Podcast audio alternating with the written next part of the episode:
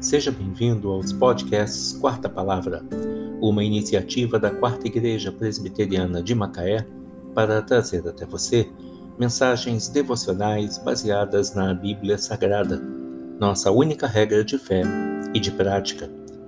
Neste domingo, dia 4 de abril de 2021, quando celebramos o domingo de Páscoa, o dia da ressurreição de Jesus, nós veiculamos da primeira temporada o episódio 334, intitulado Jesus, Deus Conosco, baseado em Mateus 1, 23.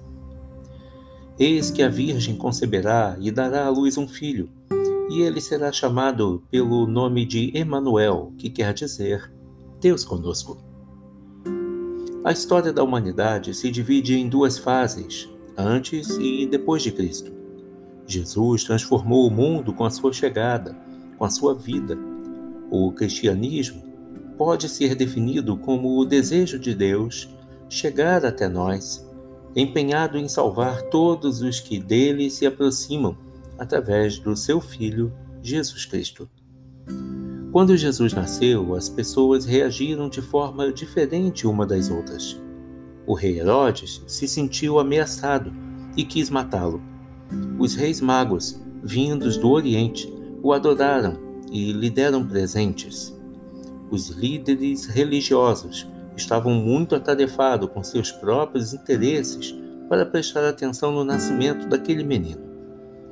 Hoje, as reações continuam as mesmas Contudo, é importante termos em mente quem é Jesus e o que ele significa para os seres humanos. Ele, ele sempre não deixou dúvidas de que era o Filho de Deus. Testemunho pessoal. Eu sou o caminho e a verdade e a vida. Ninguém vem ao Pai senão por mim. Se vós me tivesseis conhecido, conheceríeis também a meu Pai Desde agora o conheceis e o tendes visto.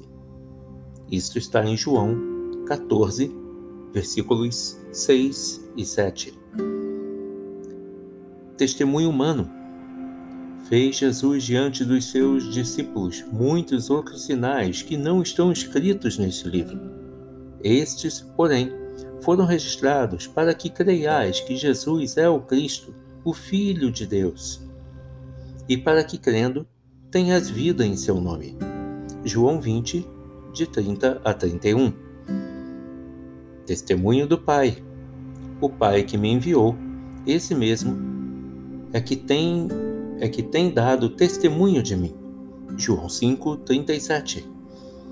Testemunho dos milagres. Se não faço as obras de meu Pai, não me acrediteis. Mas se faço e não me credes, crede nas obras, para que possais saber e compreender que o Pai está em mim e eu estou no Pai. João 10, de 37 a 38. Testemunho das Escrituras. Examinai as Escrituras, porque julgais ter nelas a vida eterna, e são elas mesmas que testificam de mim. Contudo, não quereis vir a mim para terdes vida. João 5, 39 e 40. Onde Jesus está agora? Conforme o que a Bíblia nos diz, ele está sentado à direita do trono do Pai, intercedendo por nós. As Escrituras também afirmam que ele virá outra vez para buscar aqueles que confiam nele. Porém, aqueles que não o aceitaram como Salvador terão de encará-lo como juiz.